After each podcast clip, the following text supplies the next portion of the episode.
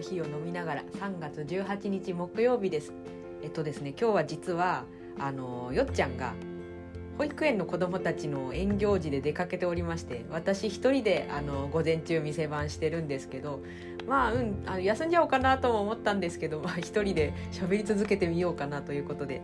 あの一人でやってみます。えーと、今日入れたコーヒーはえーとコスタリカエルバス農園ビジャサルチブラックハニーちょっと長いんですけど、うん、あのエルバス農園が作ったところでビジャサルチはあのコーヒーの種の名前。あとブラックハニーっていうのはあの生豆のまあ生成方法のことなんですけど前も一回飲んだことあったかな、えーと、今日はねそれをあのフレンチプレスっていう道具で入れました。後であのサムネイルの写真にしようと思ってるんですけどあのまあ紅茶を入れるみたいななんか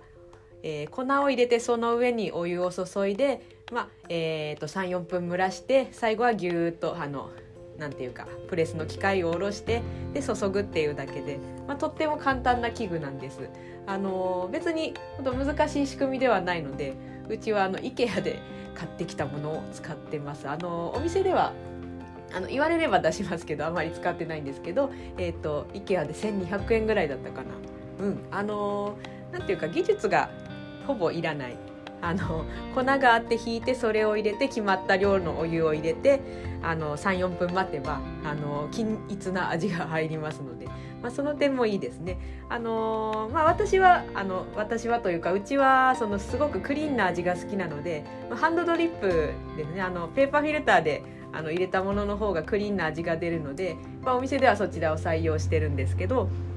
うん、あの非常にあの全部の味がギュッと詰まって出るというか、まあ、その中にはまあえぐみだとかうんとなんていうかクリーンカップ、まあ綺麗なカップを良いとする評価基準の中ではマイナスとされるような味も入るんですけどやっぱり濃厚な感じがするので、まあ、一時期プレス流行りましたしこれが好きっていう方、うん、結構いますよね。さてそんなわけでコスタリカを一口。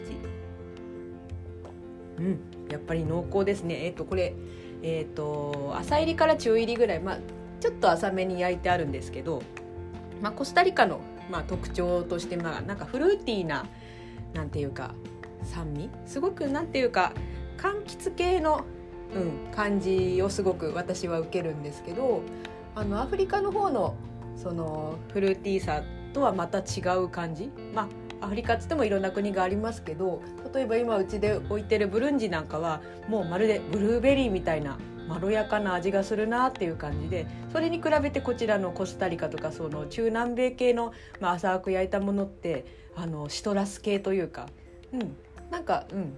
そう味が違うのよ香りが。うん、あの飲み比べて慣れていくとなんとなくあの味の中で、うん、分けられるようになっていくっていうこればっかりはあのいっぱい飲むことかなと思うのであのもし興味のある方は沼に入ってみてください。ということで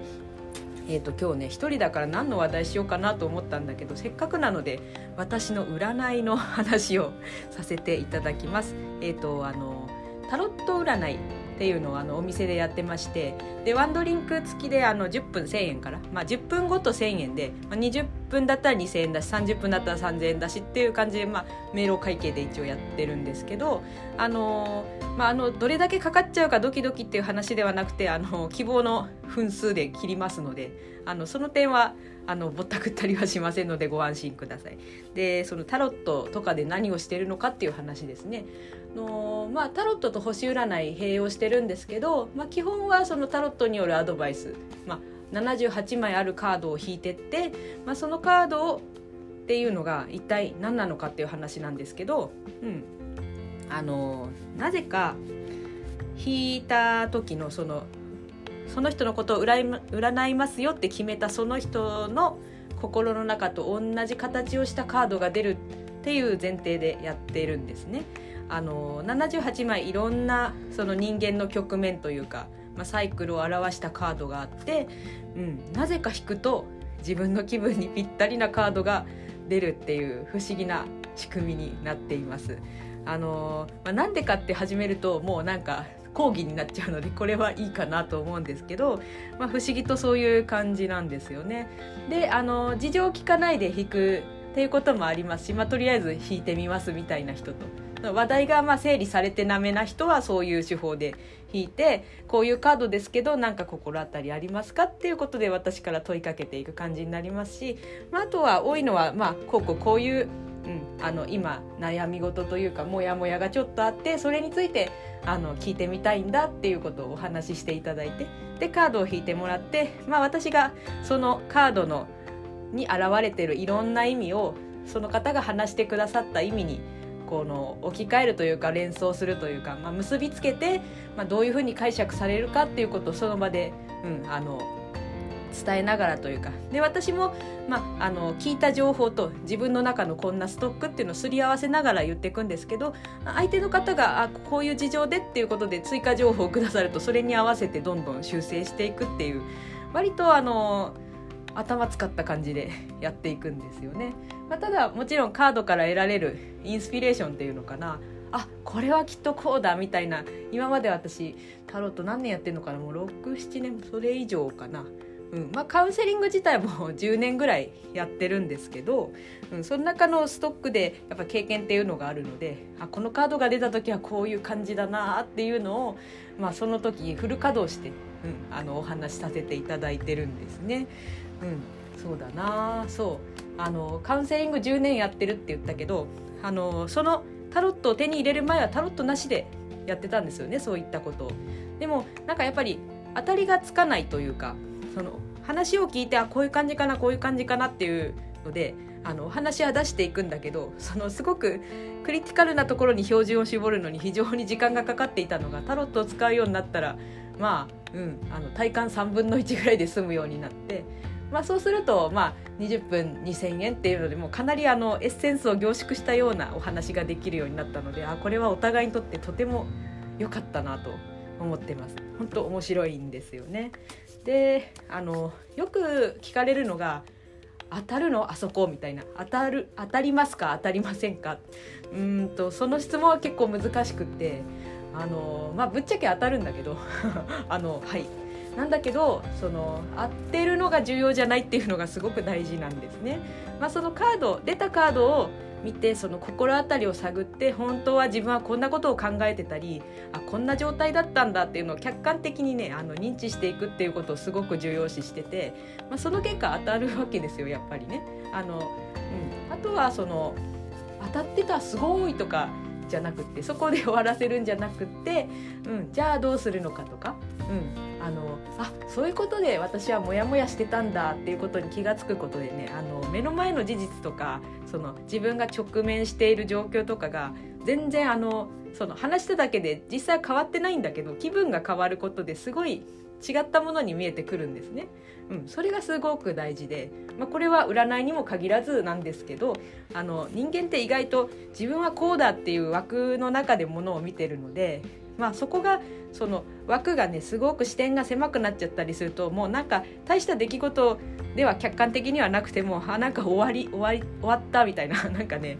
うん、真っ暗になっちゃったりするんだよね。だからあのどんな状況でも希望っていうのは見出せるというか見方をちょっと変えると全然違った出口が見えてきたりっていう可能性を見出すためにやっぱこういう対話とかタロットとかっていうのはすごくいいことなんだなと思うんです。はいというところでせっかくだからあの私自分で